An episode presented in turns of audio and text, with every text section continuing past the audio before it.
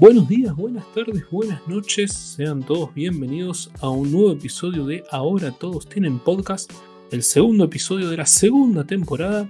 Mi nombre es Eduardo Pastor y si escucharon alguno de los otros episodios saben que no estoy solo, estoy con mi amigo, con mi hermano, el señor Diego Abel Forgan. Diego, bienvenido. Muchas gracias Edu, este, estoy acá expectante por este segundo episodio este, muy conforme con el resultado del primero. La verdad creo que ambos disfrutamos mucho en hacerlo. Y bueno, volviendo un poquitito a esto de eh, grabar un episodio por semana, ¿no? Retomando el ritmo de a poquito, pero eh, con algo que en definitiva creo que ambos coincidimos que nos hace bien.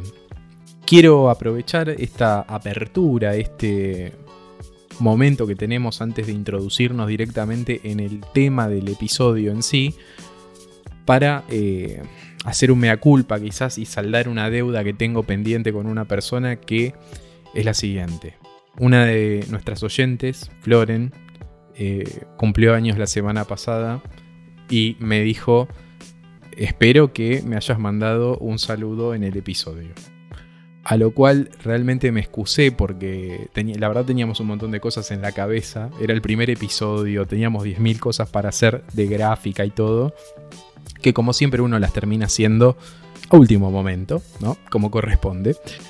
Y, y, realmente se me pasó por alto. Así que quiero aprovechar, yo le prometí que para el segundo iba el saludo, así que un saludo para ella muy, muy fuerte. Este, espero que haya tenido un muy lindo cumpleaños.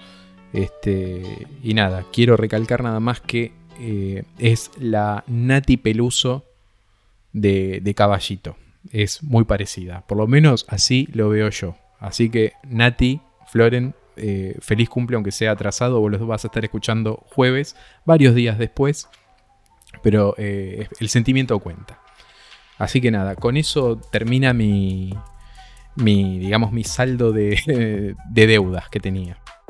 Ya que estamos saludando a gente por cumpleaños, voy a mandarle un saludo a mi amigo Hernán Bueno, que eh, el otro día tuvimos nuestra reunión semestral de, para ponernos al día. es algo así como que cada seis meses nos juntamos, vamos a tratarlo de hacerlo más seguido.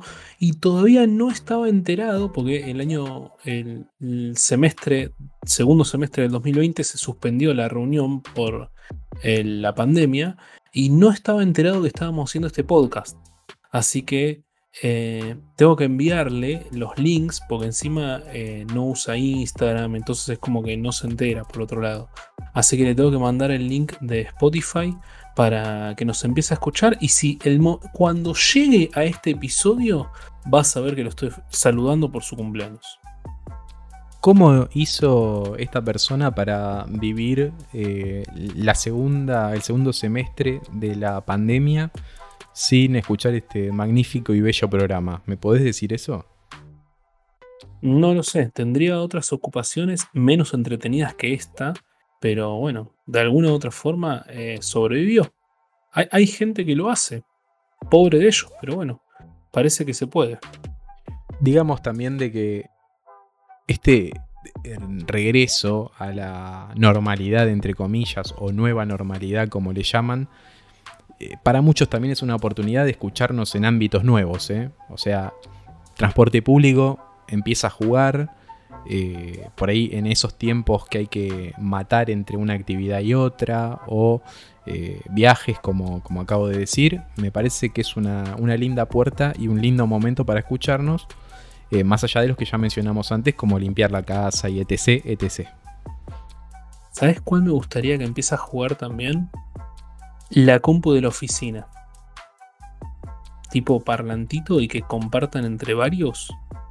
O, que en, en, algunos lugares como que se turnan, ¿viste? Para escuchar música y cada día elige uno distinto. Bueno, estaría bueno que nos tengan en cuenta ahí para, para hacernos conocidos también, porque básicamente se trata de eso, ¿no? Hacernos conocidos y millonarios gracias a esto. Sí, a ver, hay un, estudio muy reciente que dice que si en el lugar de trabajo pones ahora todos tienen podcast, aumenta la productividad un 100%. ¿eh? No, no, voy a dar la fuente, obviamente, porque no la quiero quemar, pero crean mi palabra, es un estudio eh, altamente confiable. Bien, y hablando de estudios confiables, vamos a hablar de un estudio al cual le confiamos nuestra infancia, prácticamente, y es el estudio que nos trajo de la mano innumerables cantidad de películas y también la serie de esas personas tan simpáticas y amarillas con las cuales vivimos. Si han visto el título de este episodio, sabrán que estamos hablando de Los Simpson. Así como en julio del año pasado comenzábamos este podcast con el primer episodio dedicado a Los Simpson, queremos rendirle homenaje a ellos mismos volviendo a nuestras fuentes, pero en este caso con un tema un poco distinto. ¿Querés contar, Diego, de qué se trata este tema? Dale, cómo no. Lo que queríamos hacer en este episodio es utilizar a los Simpson más allá de para el digamos el objetivo primordial para el cual fueron creados que es eh, entretener a la gente para su segundo este, uso quizás no tan difundido que es el predecir las cosas. Acá este, podríamos decir que los Simpson en muchos aspectos dejan a Nostradamus chiquito y a varios adivinadores este, de cotillón muy chiquitos porque los Simpson más allá de ser una de las series animadas más longevas, creo que incluso es la serie animada más longeva, eh, no solo tiene eh, esa cocarda, sino que además ha a ver, yo no quiero decir adivinado muchas cosas del futuro, voy a decir ha predicho muchas cosas del futuro. Y en este episodio de Ahora todos tienen podcast queremos, por ahí no mencionar todas, pero sí hacer un raconto de aquellas predicciones más fuertes y más destacables de los Simpsons a lo largo de, su historia. Por supuesto, la aclaración pertinente es todos los episodios este, que de cierta manera predicen al evento que viene después, eh, se emitieron antes. Ah, ¿Ok? O sea, es, una obviedad, porque si no, no es ningún tipo de predicción, pero siempre fue emitido el episodio antes del suceso en sí. Igual está muy bien esta aclaración que estás diciendo, porque si hay algo que a mí me rompe las pelotas, son esos dibujos que aparecen después de que sucede algo dibujos falopa que te das cuenta que no son originales y te ponen la foto y al lado del dibujo como si los Simpsons ya lo hubiesen hecho antes en algún capítulo perdido que nadie vio nunca. Eso me da mucha bronca, loco. O sea, está bien que haya algunas cosas que parece que predijeron, que ahora voy a decir por qué parece, pero no, tampoco hace falta inventar. O sea, me, rompe los huevos que inventen cosas que no aparecen en ningún capítulo de Los Simpsons. Por ejemplo, la otra vez eh, había salido una foto de. de. Eh, ah, de Trump cuando había sido presidente, que estaba en un shopping, qué sé yo. Y de la foto hicieron un dibujo exactamente igual. Y decían que había aparecido en capítulo Simpson. Y no, no, cualquiera, cualquiera. Eso por un lado. Por el otro, si bien la lista de supuestas predicciones es bastante larga, ¿no? O hay varios por lo menos, no sé si tenemos todas listadas o hay o están la mayoría. Yo quisiera que juguemos a lo siguiente después de cada, de cada una de las predicciones que vamos a nombrar. Tenemos que decir para cada uno de nosotros si fueron realmente una predicción o casualidad. ¿Sí? el juego se llama predicción o casualidad. Para mí hay muchas que obviamente son pura casualidad de la vida si no fuese por todas, ¿no? Porque, a ver, no vamos a decir que los guionistas de Los Simpsons tienen una bola de cristal o hacen, tienen sueños en donde adivinan el futuro, porque no creo que suceda así. Pero, no sé, para mí hay muchas que son pura casualidad convengamos también de que es una de las series más longevas. Ya tienen más de 30 temporadas encima o una cosa por el estilo. con, vamos a, suponer que son 30 temporadas de 10 episodios, con lo cual tienen 300 episodios encima. Si haces 300 episodios tirando fruta, en algún momento esa fruta le vas a pegar. Eh, es muy difícil también de que tires un montón de, de, cosas y que ninguna de ellas se cumpla. En algún momento alguna se va a cumplir. Este, casi que por una, cuestión probabilística, podríamos decir. Si nosotros ahora con Edu nos pusiésemos a decir, che, ¿qué, ¿qué te imaginas que va a pasar en el futuro? Digamos mil cosas cada uno. Y alguna de las mil vamos a tener que pegar. Salvo que, que tiremos este, cualquier cosa, pero ya en plano directamente imposible, ¿no? Eh, así que creo que un poco también va de, de eso, ¿no? De que es mucho contenido y en ese mucho contenido, en algún momento, la realidad y la ficción se van a tener que cruzar, digamos, no, no le queda otro camino. Pero bueno, ¿querés que arranquemos con la lista de una? Vamos, dale. Vamos, metámonos en, en esa. El primer evento que en teoría em, predijeron los Simpson es uno que ya arrancamos fuerte, ¿eh? es el ataque a las Torres Gemelas del 11 de septiembre. Ah, fuerte al medio. Fuerte al medio, yo te diría que de puntín directamente, ¿no? ¿Y por qué eh, se dice esto del ataque a las Torres Gemelas del 11 de septiembre? Básicamente la teoría está infundada en dos episodios. Uno de la temporada 4 que es March contra el monorriel, es el episodio 4 de la temporada 12, y La ciudad de Nueva York contra Homero, o sea, eh, temporada 9, episodio 1. Bien, si recordamos, eh, March contra el monorriel, eh, el señor Burns, por haber tirado desechos al lago, tiene que pagar una multa para la ciudad y allí es cuando no saben qué hacer con el dinero y Marsh propone utilizarlo para bachear la, avenida principal y aparece el señor Malone ofreciendo un sistema de monorriel para toda la ciudad, lo cual como estaba hecho con materiales muy malos y el fin de todo esto era robarse esa plata, termina fallando, ¿no? Y lo termina salvando Homero con un ancla improvisada. Y la ciudad de Nueva York contra Homero Básicamente Homero le presta el auto a Barney, Barney desaparece varios días y finalmente le llega una carta de la ciudad de Nueva York que a Homero avisándole que el auto estaba estacionado en el medio eh, del World Trade Center entre las torres gemelas justamente.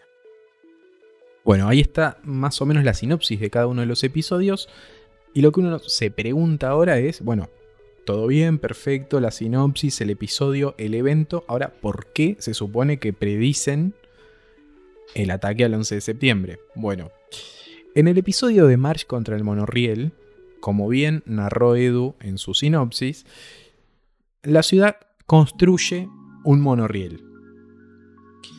Este monorriel se pone en funcionamiento y vemos en uno de los vagones, mientras está circulando, mientras nos muestran el interior del monorriel, una barra y un cuadro al costado donde hay este, dos personajes por, por delante del cuadro y se llega a ver más o menos lo que uno podría interpretar como dos torres rodeadas de humo. Con lo cual ese es el punto de anclaje donde eh, esta teoría toma relevancia, digamos, por lo menos para el episodio de March contra el monorriel.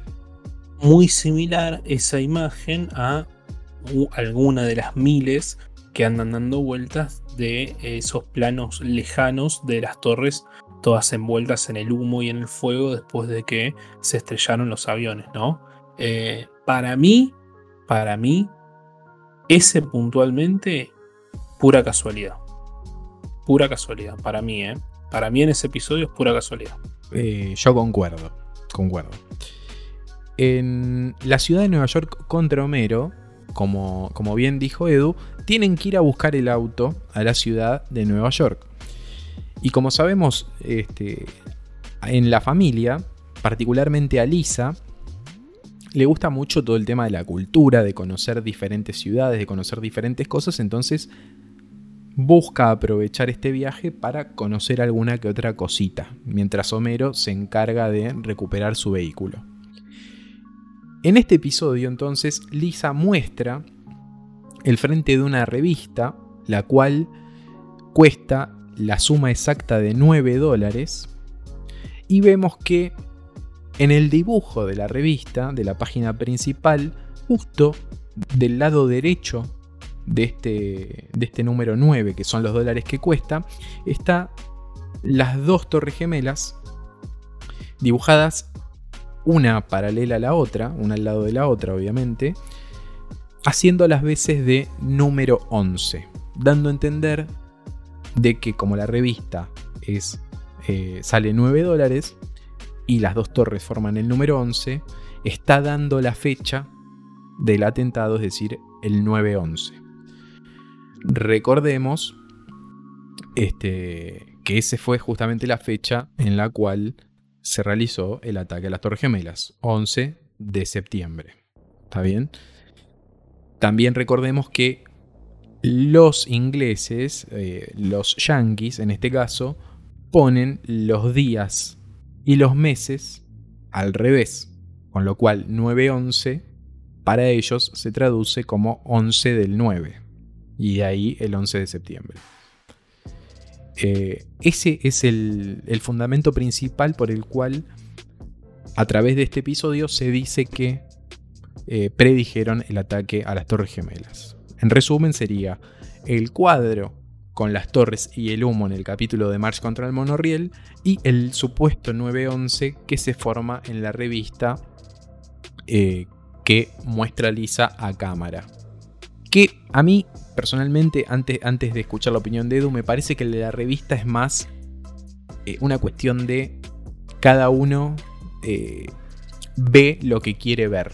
Es como esos jueguitos que, aparecían en internet de eh, tanto más tanto más tanto más tanto 9 más tanto tanto más tanto más tanto 11, 9 del 11, como buscar esos patrones de, de números que dan siempre 9, 11. Me parece que esto de buscar el 9 y el 11 en la portada de la revista también es un poco buscar aquello que eh, me, me hace validar mi propia teoría. O sea, no me parece algo que los autores hayan puesto con esa intención, sino que los espectadores le dieron la intención que ellos querían. Sí, estoy de acuerdo, estoy totalmente de acuerdo con vos, eh, pero me suena un poco más a predicción la segunda, la de la revista, con el 9 dólares y el 11 formado por las torres, que la primera que se ve ahí de fondo un edificio que podría ser cualquier cosa, ¿no? Si vamos a jugar a predicción o casualidad, para mí la primera casualidad, la segunda un poquito más de predicción. No sé si para vos es igual o cómo. Yo le quiero dar más peso a la de March contra el monorriel, solamente porque está Leonard Nimoy y está la frase del ballet cósmico ha comenzado que ya dijimos en la primera temporada, que es nuestra frase de cabecera. O sea, es una frase que nos encanta. Eh, pero sí, a ver, es mucho más difícil pegarle al número, que es la segunda predicción, eh, más allá, o sea, más que el cuadro este que supuestamente se ve en el, en el episodio del monorriel porque también es como un cuadro que está a la interpretación de quien lo ve. O sea, por ahí no quisieron representar las Torres Gemelas, pero se interpreta así y es más tirado de los pelos que lo de la revista. Pero bueno, en definitiva esto es como el tema de los signos y de la astrología en general. Cada uno sabe si quiere creer o no. Es lisa y llanamente eso. Vamos con el segundo. El la segunda predicción. Que es una predicción un poquitito más eh, esperable, digamos. Que es una predicción sobre un ataque de un tigre. Esta predicción del ataque del tigre surge a partir del capítulo Springfield eh, Próspero o El problema del juego. Capítulo 5. Eh, perdón, capítulo de la temporada 5, el número 10. Recordanos un poco, Edu, de qué la va este episodio. Bien, básicamente cortito de al pie es el episodio en donde el señor Burns pone un casino y Marsh se vuelve adicta al juego y pasa días y días y días ahí adentro sin ver a la familia, ¿no? Em, como decías vos, cuando bueno, la producción nos pasa eh, la información de los episodios y la predicción, yo estaba leyendo la, búsqueda que hicieron y la verdad que es medio esperable, ¿no? O sea, era como que se caía de maduro, que en algún momento esto que ahora vas a contar por qué se cumplió esta predicción iba a suceder, porque 2 más 2 son 4, ¿no? Es lo mismo que pongas, no sé, eh, que va a pasar un accidente de tránsito si vas a 200 km por hora, y sí, en algún momento va a pasar. Exactamente. A lo que se refiere Edu es que en el episodio eh, nosotros vemos a, una pareja que hace un show con eh, un tigre que es un tigre blanco en, el dibujo y creo que en la vida real también laburaban con, tigres blancos.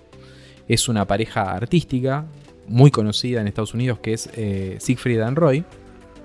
Y en, el dibujo eh, se parodiaba un poco a este dúo y, a su show en el casino. En el episodio vemos que eh, obviamente el tigre que hace el show con ellos ataca a Roy, de esta dupla de Siegfried and, Roy. El episodio en particular es del año 93 y tenemos la particularidad de que en el año 2003, 10 años después, efectivamente el tigre eh, que utilizaban Siegfried and Roy para sus espectáculos ataca a eh, Roy, al igual que lo hace en el, episodio del Casino de los Simpsons. También, comparto la, opinión de Edu. Eh, es algo que, a ver, puede no pasarte nunca, pero bueno, es como decirte, si jugás con fuego, en algún momento te podés quemar. Y mientras más juegues con fuego, más posibilidades de quemarte hay. Con lo cual, también es probabilísticamente muy alto de que esto se cumpla. Y si no eran 10, eran 11 años, pero eventualmente iba a pasar. Es exactamente eso iba a decir. A ver, era un evento no, no perecedero, digamos. O sea, los Simpsons lo tiraron ahí y en algún momento de la historia de la vida de este dúo, capaz que iba a pasar. En 10, en 11, en 15 o en 20. O capaz que hasta llegaba la posibilidad de que se retiraran o, y, o no no usaran más al tigre y no iba a suceder nunca. Pero había como muchas posibilidades de que suceda, más de que suceda, de que no suceda. Si se jubilaban eh, nueve años después nos cagaban. Básicamente es lo que queremos decir con esta predicción. Eh, pero bueno, predicción al fin, como siempre, están ustedes del otro lado escuchando tomar la decisión de eh, es una, una, predicción certera o están medio, medio pisando el palito. Para mí, esta en particular casualidad altamente probable. Bueno, veremos qué, piensan del otro lado.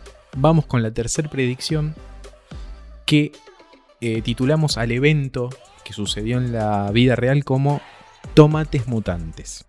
Y ya con ese título, ustedes del otro lado se imaginarán a qué capítulo hacemos referencia, porque es uno de los capítulos quizás donde los tomates radioactivos eh, tienen eh, más fama. Este, y estamos hablando del episodio eh, de la temporada 11, el capítulo número 5, que es Homero el Granjero.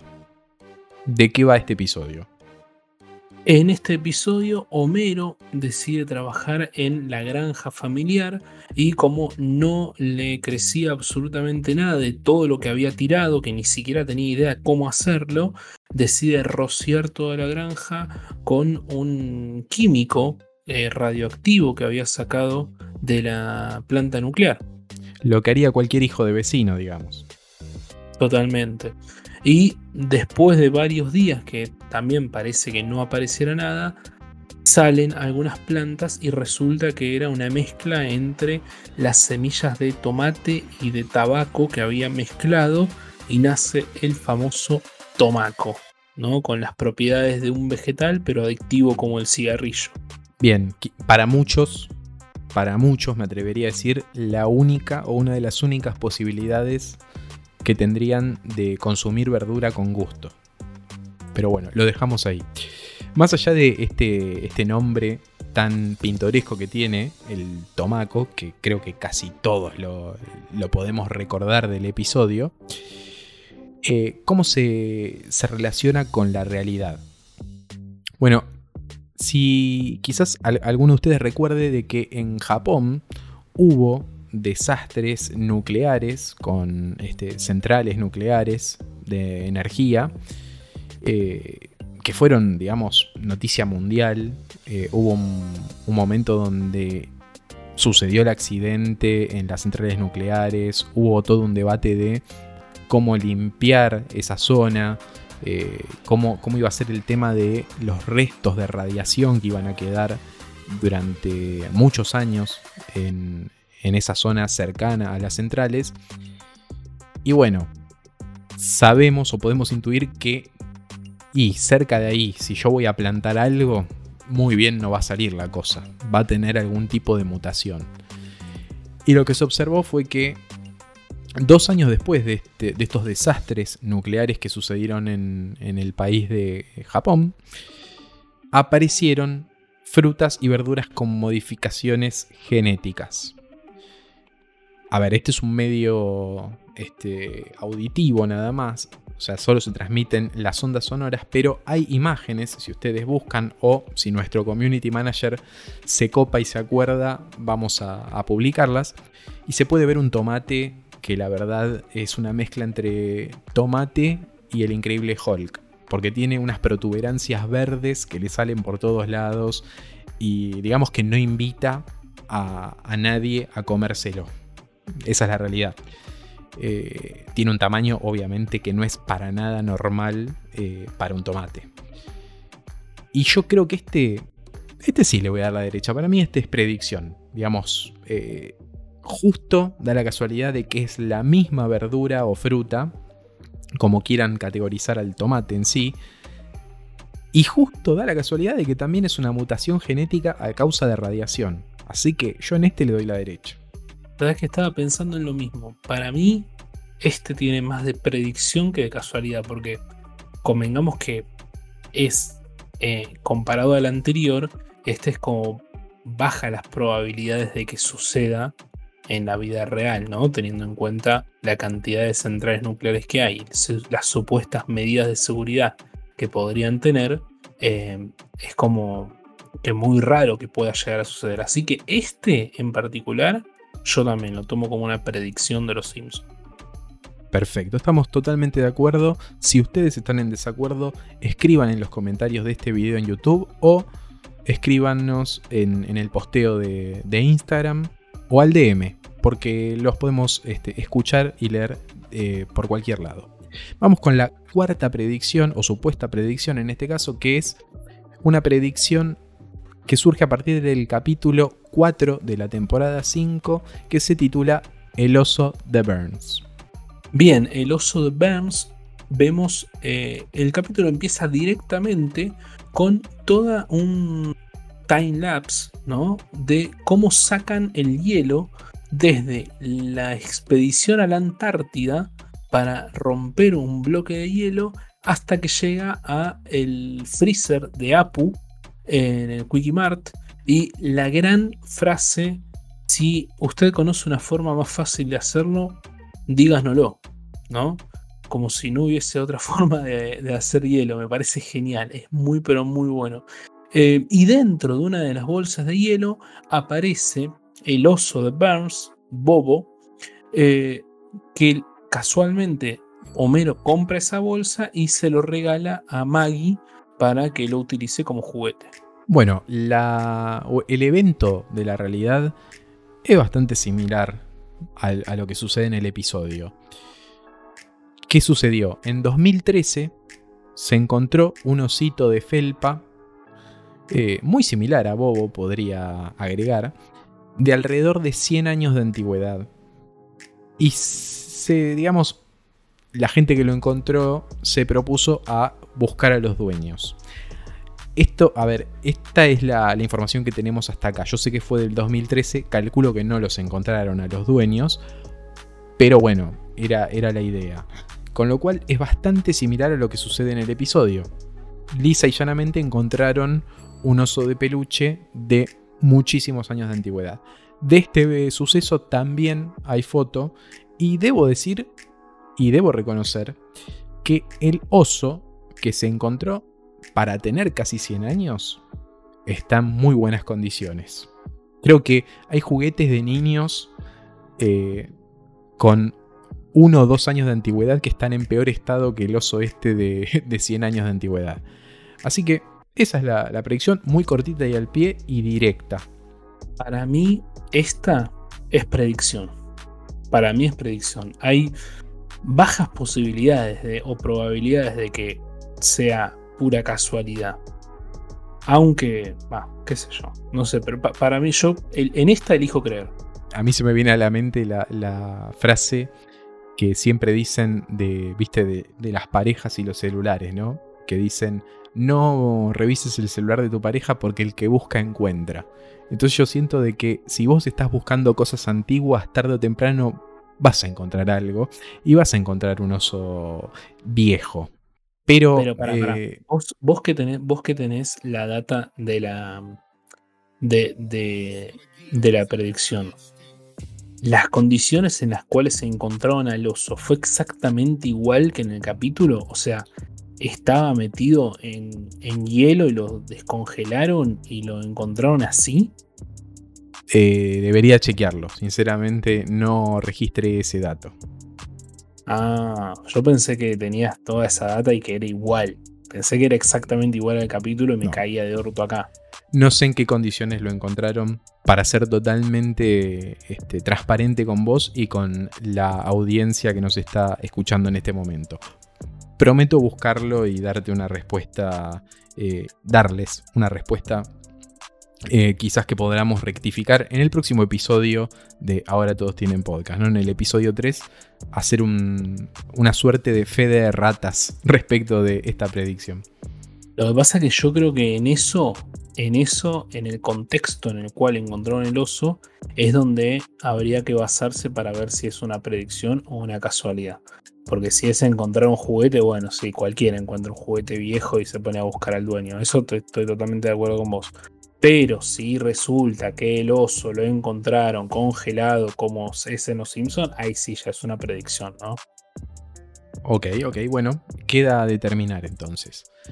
Vamos con las siguientes dos predicciones, que son eh, la quinta y sexta predicción eh, respectivamente de este episodio. Predicciones eh, que se encuentran dentro del mismo episodio, por eso las englobamos juntas, digamos. El episodio en cuestión se llama Bart al futuro, que si nosotros lo, lo leyéramos en inglés, se llamaría Bart to the Future, y es una clara referencia a Back to the Future, ¿no? que es el título en inglés que tienen las películas de Volver al Futuro. Entonces el título es una especie de homenaje. Eso lo tiramos como, como dato anecdótico. Para complementar, antes de que Edu nos diga eh, de qué se trata este episodio, vamos a decir que es el episodio número 17 de la temporada 11.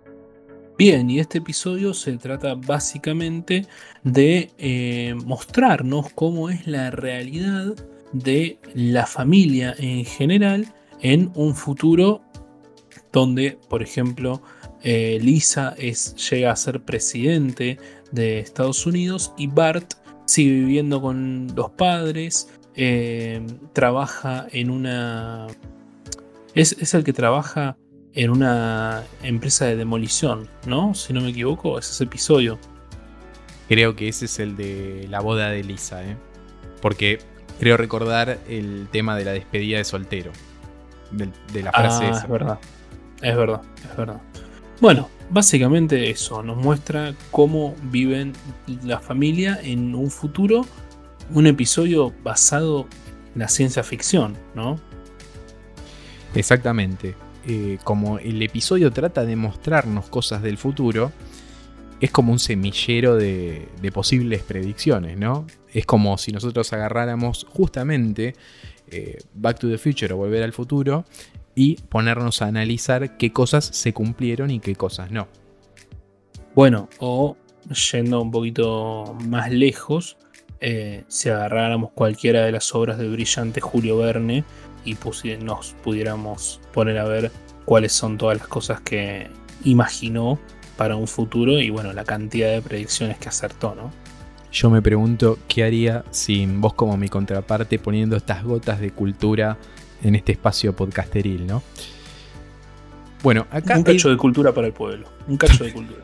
Totalmente. Hay dos, eh, bueno, hay dos predicciones, como dije. La primera predicción es la de Donald Trump como presidente. En este episodio, como dijo Edu, Lisa es presidente de los Estados Unidos de Norteamérica y en un diálogo que tiene con su gabinete dice que tiene que arreglar el déficit fiscal del presidente anterior, en este caso nombra al presidente Trump.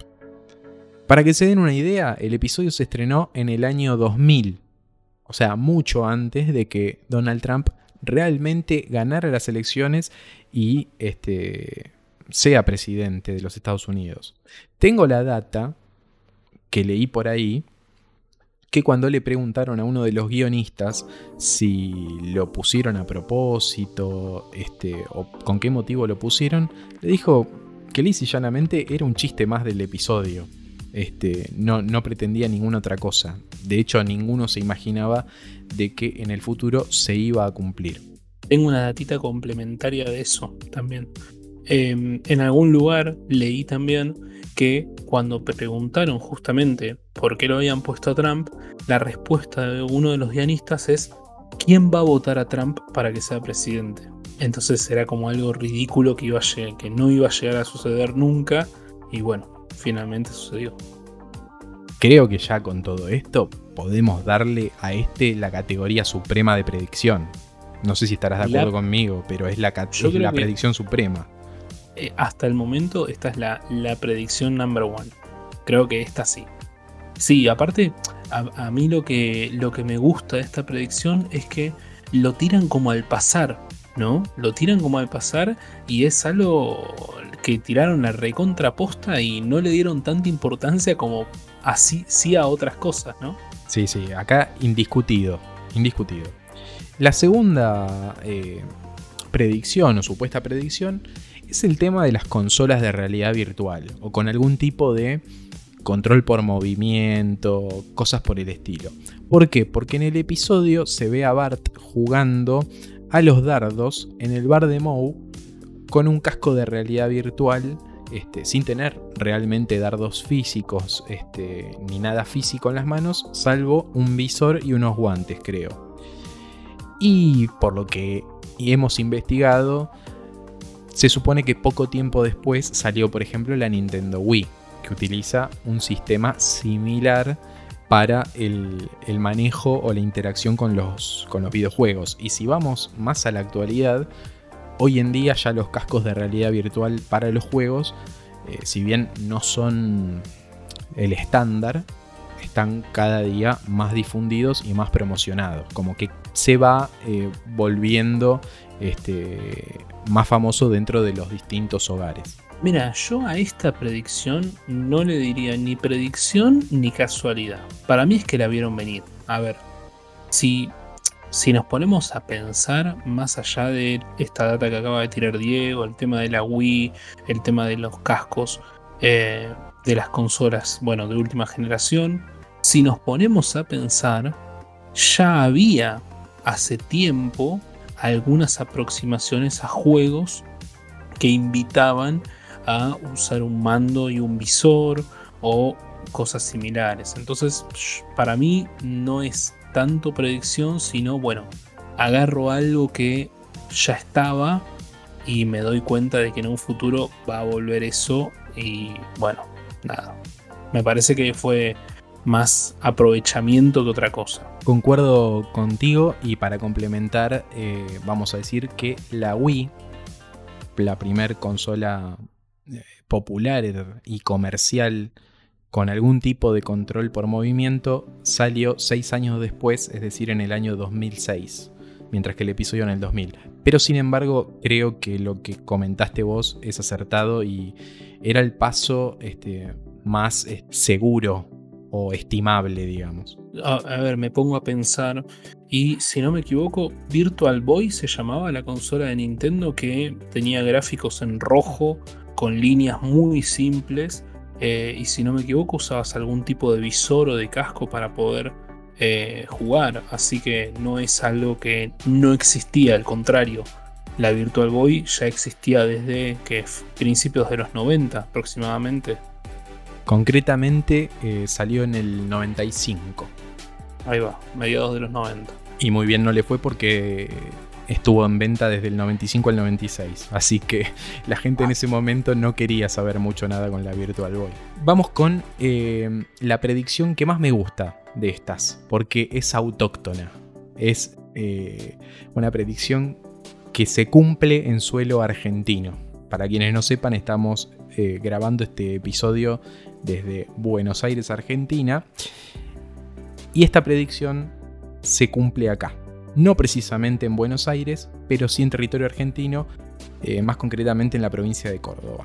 Pero antes de adelantarme, vamos a decir que este episodio es dos autos en cada cochera y tres ojos en cada pez, episodio 4 de la temporada 2. En este episodio, lo que nosotros vamos a ver es a Lisa y a Bart pescando en el lago Springfield, que es donde la central nuclear de Burns vierte sus desechos. Entonces, como resultado de eso, Bart pesca un pececito que tiene tres ojos y apodan Blinky, ¿no? El famoso pececito naranja de tres ojos que es dibujado en muchas ocasiones. ¿Y por qué decimos que se cumplió esto? Perdón, casi una mascota de la serie, ¿no? Digamos. Totalmente. De acuerdo con eso es muy reconocible su, su dibujo y su diseño. ¿Por qué se cumplió? Porque Blinky is real. Blinky vive. Blinky está entre nosotros. ¿Qué sucedió? Un grupo de pescadores cordobeses capturó una tararira con tres ojos en un lago que se encuentra cerca de una central nuclear en Córdoba. El hallazgo ocurrió en el lago del embalse llamado Chorro de Agua Caliente, que se encuentra en las cercanías de la central nuclear de embalse. Y tengo el textual de lo que dijeron los pescadores, estas personas que encontraron al pececito, que dicen, estábamos pescando y nos llevamos la sorpresa de sacar este raro ejemplar. Como era de noche, en ese momento no nos dimos cuenta, pero después uno lo miró con una linterna y vio que tenía un tercer ojo relató Julián Smoot, ¿no? que es uno de los pescadores. Agregó que el ejemplar está en el freezer de uno de los pescadores y que después de que se le hagan algunos exámenes piensa embalsamarlo. Ese es el, textual de, la noticia que salió en el diario, ¿no? Este, este suceso eh, fue publicado y todo. Hay fotos del pececito y todo. Menos mal que no pensaron en comérselo. Bueno, hay una, una cosa que no, hemos puesto en el resumen este, pero una de las cosas que relata el, señor que lo pescó es que a partir de ese momento como que le empezaron a dar más bola a la central nuclear que está ahí. Como, che, guarda. O sea, está pasando algo raro. Si vamos al caso, este me parece que es medio miti miti porque es un poco la de Siegfried and Roy, ¿no? Si jugás con fuego te vas a quemar, si trabajas con desechos tóxicos, alguna mutación va a haber. Pescaste justo en el lago donde está o está cerca la central nuclear de embalse. Quizás lo más destacable es que le pegaron a la especie o al tipo de animal, en este caso un pez, y a la mutación. O sea que es un tercer ojo. O sea que para mí va mitad y mitad. Para mí, en este caso, como era un pez, como estaban pescando, como estaban en un lago y como estaban cerca de una central nuclear, y porque es argento, carajo, para mí es predicción. Listo, yo no puedo pelear contra, contra esa forma de, justificar, ¿eh? me, me convenciste. Vamos con las próximas dos predicciones que lo mismo que sucedió con Bart al futuro. Eh, son dos predicciones que salen del mismo episodio y, o casualidad, es otro episodio que nos relata cosas de un posible futuro. En este caso estamos hablando del episodio 19 de la temporada 6, La boda de Lisa.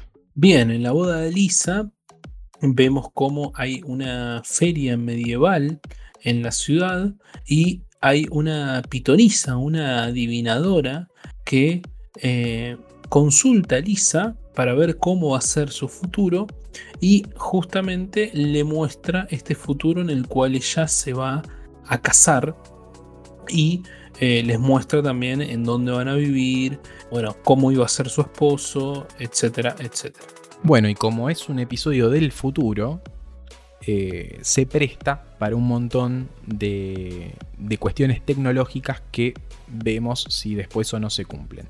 En particular tenemos el tema de las videollamadas, de las conferencias tan famosas en época de pandemia y creo que han llegado para quedarse más que nunca en, en la jornada laboral de cada uno de nosotros, ya que en el episodio Lisa habla con Marge a través de una pantalla que en lugar de estar en una computadora está como embebida en un teléfono, porque era quizás con lo que uno más se podía relacionar en aquel momento. Pero bueno, también nos parecía medio flashero y hoy en día las videollamadas son cosa de común este, de todos los días. Y la segunda cuestión tecnológica que nos plantea este episodio es la, o el concepto de smartwatch. Porque el prometido de Elisa realiza llamadas este, a través de su reloj de pulsera. Cosa que hoy en día digamos que es eh, ampliamente superado. ¿no? Uno desde el smartwatch no puede únicamente eh, llamar o contestar llamadas, sino que puede hacer un montón de cosas más. Así que esas son las dos predicciones o supuestas predicciones que nos plantea el episodio de La boda de Lisa, muy ligadas a lo que es tecnología y electrónica. Para mí, en, este, en esta oportunidad, igual que el de Bart con la consola virtual. Para mí la vieron venir y después se hizo, pero anteriormente, vuelvo a nombrarlo, Julio Verne ya lo había hecho hace años. Así que para mí esta no es ni siquiera predicción ni casualidad, es oportunismo. Sí, a ver, yo creo que los tecnológicos son los menos relevantes o los que menos sorprenden de este tipo de, predicciones. Voy a pasar directamente con la que sigue, que es eh, una predicción o... Sí, digámosle predicción, que aparece en el episodio 4 de la temporada 9 eh, en el especial de Noche de Brujas de Los Simpson 8, en particular en el relato de eh, La Mosca.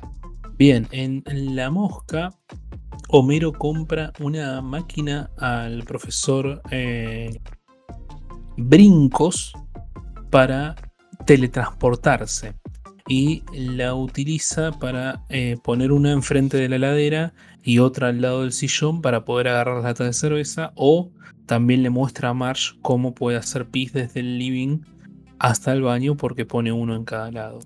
Pero viendo la oportunidad de convertirse en superhéroe, Bart lo que hace es experimentar con estas maquinarias metiendo al perro y al gato adentro del teletransportador y después aparecen, por ejemplo, eh, las dos colas en un cuerpo o las dos cabezas en un cuerpo y finalmente él decide meterse con una mosca en la mano pensando que la mosca le iba a dar superpoderes y pasa lo contrario, ¿no? Sale el cuerpo de Bart con la cabeza gigante de mosca y el cuerpo de la mosca con la cabeza chiquitita de Bart y después eh, le pide ayuda a Lisa para volver a ser normal. Bueno, la predicción viene de la mano de lo que nos relató Edu con respecto a El gato y el perro. Estamos hablando en concreto de Ayudante de Santa y Bola de Nieve 2, que son metidos en esta máquina de teletransportación y quedan unidos.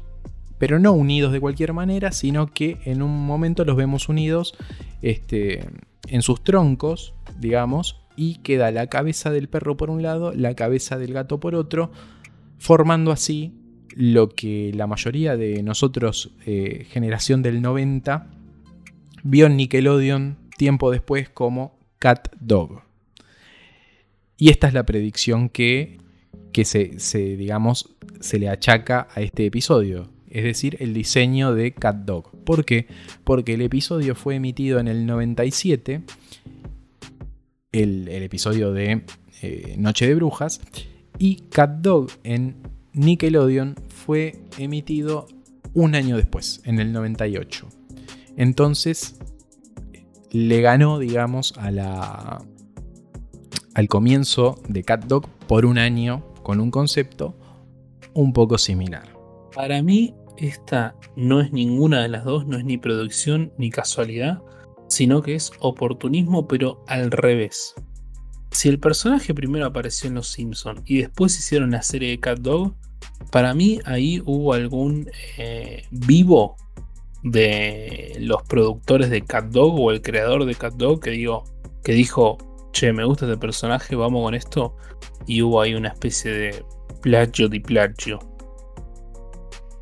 Yo no sé, la verdad acá no, no me puedo arriesgar. Es como que son igualmente posibles ambas cosas. Un poco la cuestión de marketing y un poco la cuestión de, de predicción, de adivinar. Lo importante acá es que ni Cat Dog la serie, ni el especial de Noche de Brujas de los Simpson nos explica lo que todos queremos saber, que es cómo hace sus necesidades Cat Dog. Que no sé si será respondido alguna vez. Vamos con la siguiente predicción, que es una predicción eh, fuerte. Una predicción que surge a partir del episodio No tienes que vivir como un árbitro, episodio 16 de la temporada 25. Y acá ya hacemos un disclaimer para todos aquellos y aquellas que nos están escuchando. Como ustedes sabrán, si escucharon la primera temporada, nosotros somos amantes de, o eh, sí, espectadores de Los Simpson old school. No estamos muy metidos con las nuevas temporadas, con lo cual a nosotros medio que nos pierden en la temporada 15, muy así tirada de los pelos hasta les diría la temporada 15. Con lo cual imagínense que la temporada 25 está muy lejos de eh, nuestro alcance. De todas maneras, me tomé el atrevimiento de leer un poquitito de que la va no me iba a fumar el capítulo porque las temporadas nuevas no son de lo mejor. Pero es un episodio que está muy ambientado en el Mundial de Brasil 2014. En concreto, lo que sucede en este episodio es que Lisa eh, postula a Homero para una competencia relacionada con eh, el Mundial de Brasil 2014 y terminan eligiendo a Homero como el árbitro de los partidos del Mundial. Esa es más o menos la sinopsis. Después, obviamente, suceden un montón de, cuestiones. Pero, ¿cuáles son las predicciones de, este episodio? La primera predicción es la lesión de Neymar. En el episodio, Neymar se lesiona. Y si nosotros este, vimos el Mundial de Fútbol, sabemos que también hay un partido donde Neymar se lesiona feo de la espalda y no la pasa muy bien. Y otra predicción que tiene este episodio es que una predicción a medias, podríamos decir. ¿Por qué? Porque en este episodio se enfrentan en la final Brasil y Alemania. Y como todos sabemos, más acá en, un podcast que está grabado en Argentina, la final fue Argentina-Alemania, no fue Brasil y Alemania. Eh, Brasil y Alemania sí sucedió, pero en el partido de semifinal con el famoso 7 a 1 de Alemania a Brasil. De todas maneras, adivinó eh, o predijo esas dos cosas este episodio. Y hay una tercera cosa que no anotamos en la lista, pero la recuerdo que predice este episodio, y es que Colombia pasaba a octavos de final. Y efectivamente pasó a octavos de final. Bien, em, una predicción, para mí, la de, la de la lesión de Neymar puede ser una predicción porque es como, a ver, si hubiese sido cualquier jugador de cualquier equipo y cualquier lesión, podía ser casualidad. Pero justo en el Mundial, justo Neymar, justo en la espalda, es como que es muy, muy puntual, ¿no? Así que para mí ahí hay predicción. De todas maneras, eh, perdóname que te interrumpa, creo que en el dibujito la lesión no es en la espalda. En la realidad sí fue en la espalda, pero en el dibujo no. De todas maneras, es lesión en, al fin y al cabo. Está bien. Y las otras dos, mm, casualidad. Para mí, pura casualidad. Yo comparto con vos de que le doy más peso a la de Neymar. Eh, porque si bien sí hubo un partido Brasil y Alemania, eh, digamos que no es ajeno para cualquiera que siga fútbol eh, en esa época en particular, pero en cualquier momento de que ambos equipos son muy fuertes. Entonces era una posibilidad que se enfrenten. Eh, lo de Neymar quizás sí es medio críptico y le podemos dar la derecha. Vamos con las últimas tres predicciones del episodio que son suculentas. Te diría a la altura de la del ataque del 11 de septiembre de, de las Torres Gemelas. No voy a seguir el orden de la planilla, voy a decir la última y vamos a cerrar con las dos anteriores. estamos, estamos produciendo en vivo y acá mi compañero asiente de que es la mejor decisión. Así que voy a ir con la predicción que se da en el episodio 5 de la temporada 10, un episodio que se titula Cuando se anhela una estrella. Bien, en este episodio Homero tiene un parapente, una ala delta, que se le rompe y cae en el techo de vidrio de una casa en el bosque de Springfield, donde encuentra a dos estrellas de Hollywood, que no me acuerdo ahora el nombre, Diego. Sí, una de las estrellas de Hollywood es Alec Baldwin y la otra Kim Basinger. Ahí va. Y bueno, se, resulta que se hacen amigos y eh, bueno, Homero empieza a frecuentarlos en la casa, etcétera, etcétera. Bueno, este episodio, así tan, tan ligero, tan light como lo, cuenta Edu, predice uno de los sucesos eh, más actuales, podríamos decir, más recientes, que es la compra de Fox por parte de Disney. ¿Y por qué decimos que predice la compra de, Fox por parte de Disney? Porque aparece el típico cartel de 20th Century Fox, del loguito del número 20 y toda la bola, y se lee medio eh, como eslogan, entre comillas, una división de Walt Disney Company. Y si nosotros nos guiamos por la temporada, que es eh, la temporada 10, sabemos que es muy antiguo este episodio. De hecho, la fecha de emisión fue el 8 de noviembre del 98. Y la compra de, Disney, eh, la, compra de Fox, perdón, por parte de Disney, es muchísimo más reciente. Digamos que pasó muchísimo tiempo. Amo, amo muy fuerte, amo muy fuerte esta predicción. Aunque, aunque, si de ahora en adelante cualquier empresa quiere predecir su futuro y le pone una división de Walt Disney Company, capaz que sucede, porque hace un tiempo pensábamos que el dueño del mundo iba a ser Coca-Cola, después pensamos que el dueño del mundo iba a ser Google, y ahora, hoy en día, creo que el dueño del mundo va a ser Disney dentro de un futuro, así que cualquier cosa que tengamos en nuestra casa le ponemos eh, una división de Walt Disney Company y capaz que en un futuro sucede. Eh, no, eh, creo que estaban pensando ponerlo en el DNI de cada uno de nosotros.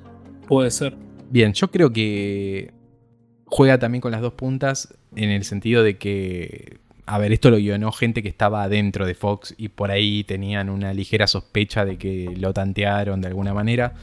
Pero pasó tanto tiempo entre el episodio y lo que sucedió que yo le voy a dar la derecha de que es predicción, de que no se la veían venir y lo compraron. Yo, yo estoy, estoy de acuerdo con vos. Yo le voy a dar la derecha de la predicción. Pero, pero, si no me equivoco, si no me equivoco, cuando se concretó la compra de Fox por parte de Disney, se había rumoreado que esto ya venía con varios años de, no sé si tratativas, pero por lo menos de intenciones de Disney de hacerlo años a, años a, ¿no? Años anteriores.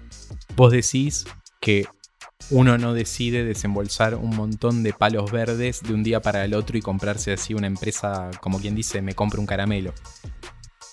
no sé, capaz que al ratón Mickey Mouse sí le cabe hacer esa. Pero, a ver, eh, había, había algo ahí atrás que no sé si durante tanto tiempo, porque creo que en qué año fue la compra de, Fox eh, por parte de Disney, 2016, 2017, por ahí. ¿Cómo te gusta ser jodido? Eh? Tengo que hacer una búsqueda en vivo para eso. Sabes que nos encanta. Nos encanta la sección googleando en vivo, que es lo que estamos haciendo ahora. Por eso estos son los espacios donde yo tengo que hablar, esperando que Diego, con su sagaz habilidad detectivesca, heredada del mismísimo Sherlock Holmes, pueda encontrar esta data que nos está tirando ahora. Primero voy a decir que pone en, juego mis habilidades como googleador. Este, este, este, segmento que a ustedes tanto les gusta y que yo un poco sufro. Pero voy a darle respuesta a, la inquietud de mi compañero que es eh, que eh, Disney compró Fox el 20 de marzo del 2019. 2019, mira, pensé que iba a ser mucho antes, ¿eh? Pensé que iba a ser mucho antes. Bueno, salvo que, Google mienta, pero no creo. Este, igual creo que está sacado de, Wikipedia. Pero bueno, esa es la, fecha oficial que figura en el buscador. Así que, más que nunca, acá predicción. Gol. Sí, sí, sí, golazo. Bueno, vamos con las últimas dos que van a darle cierre a este episodio, que esperemos que les haya gustado mucho y que lo estén disfrutando. Dejamos creo que lo más aterrador y lo mejor para el final, porque es incluso más actual que la compra de Disney, eh, la compra de Fox por parte de eh, Disney. Y es una... Son dos predicciones que surgen a partir del episodio March en cadenas, episodio 21 de la temporada 4, un episodio donde Marsh va a comprar unas cosas al Quickie Mart y se olvida de pagar el whisky que le había encargado el abuelo y por ese motivo es denunciada y termina en, prisión durante 30 días. Este, esa es la sentencia que le dan. ¿Qué es lo que predice este episodio? Bueno, primero que nada, predice a las avispas asesinas. ¿Y por qué decimos eso? Porque en un momento del, del episodio se liberan unas abejas asesinas de una, casa, de una caja perdón, y empiezan a, este, digamos, atacar a los ciudadanos que están reclamando en la calle. Y uno diría, bueno, está bien, pero son abejas y lo de la predicción son avispas. Eh, vamos a decir también de que el tema de las avispas asesinas fue eh, una plaga que se empezó a ver en Estados Unidos, ¿no? El tema de las avispas asesinas. Y creo que se llaman asesinas, también voy a complementar, creo esto, no está 100% chequeado, porque se comen a otras avispas, no porque maten gente, ¿no? También vale la pena aclarar eso. Entonces estaban tratando de eh, exterminarlas porque no son de, ese territorio. El tema es que estas avispas asesinas aparecieron en Estados Unidos a la par de la pandemia por COVID-19 que estamos eh, atravesando todavía en este momento, en 2021.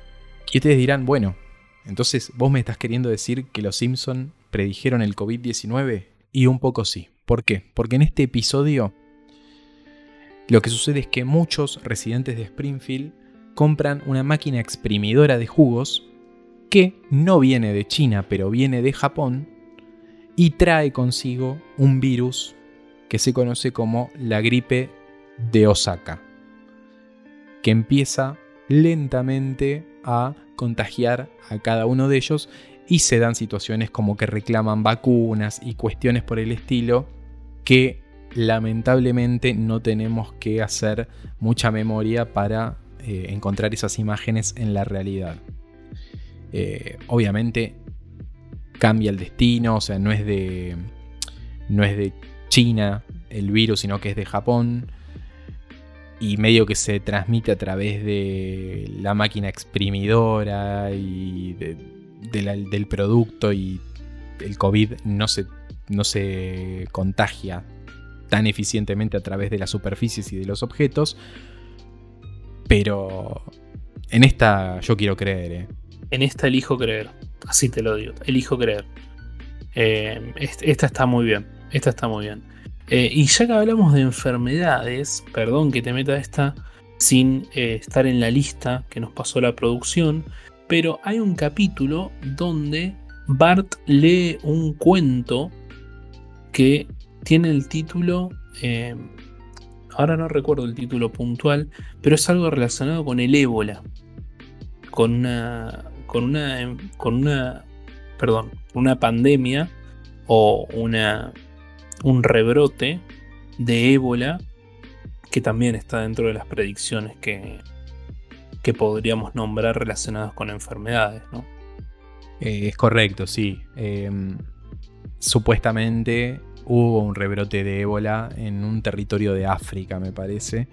Y bueno, algunos le achacan también esa predicción a los Simpson. Y si me permitís, esta, esta es personal. Esta no, la busqué, pero la siento de alguna manera. Creo que el episodio donde Bart usa la burbuja que lo pica el mosquito y tiene el virus panda, de alguna manera predice toda esta cuestión de dengue, chikungunya y toda esta, esta sarta de, de virus que son transmitidos a través de mosquitos. Me parece que si lo miramos con buenos ojos, con ganas, como, como, me dicen a veces, como me decían a veces en matemática en la facultad, decían, bueno, ¿y cómo resolvemos este ejercicio? Bueno, hay que mirarlo con ganas y empezás a ver patrones y cosas así. Entonces me parece que si este episodio del virus panda lo vemos con, con, ganas, un poquitito de relación con los virus de, de transmisión a través de insectos, podemos, podemos darle categoría de, de predicción. Para mí va, ¿eh? También, para mí va, para mí va. Y bueno, este ha sido el episodio del día de hoy de predicciones de los Simpson. Esperamos que les haya gustado. Vamos a dejar en la semana eh, algunas cajas de comentarios para que puedan escribirnos, para que nos puedan decir si les gustaron estas predicciones que elegimos o no, si tienen alguna otra en particular que recuerdan y que nosotros no nombramos en este episodio, también nos lo pueden avisar. Y como siempre, les agradecemos su compañía y su escucha. Los esperamos en todas las plataformas de streaming en donde estamos disponibles y obviamente en nuestra cuenta de Instagram para que nos sigan y nos acompañen todos.tienen.podcast. De mi parte, muchísimas gracias por escucharnos y los dejo con el señor Diego Forgan para que pueda despedirse. Lo mío es muy concreto. Eh, Compártanos si, les gusta el contenido, es la forma más eficiente y más copada que tenemos de crecer. Y suscríbanse si no están suscritos al canal de YouTube o a cualquiera de los medios por los cuales nos escuchan. Si tienen este, todavía más ganas aún, háganos un comentario del episodio por el medio que más fácil les resulte. Así que eso es todo por hoy. Nos estamos viendo el próximo jueves con más. Ahora todos tienen podcast la segunda temporada. Chau, chau. Chau.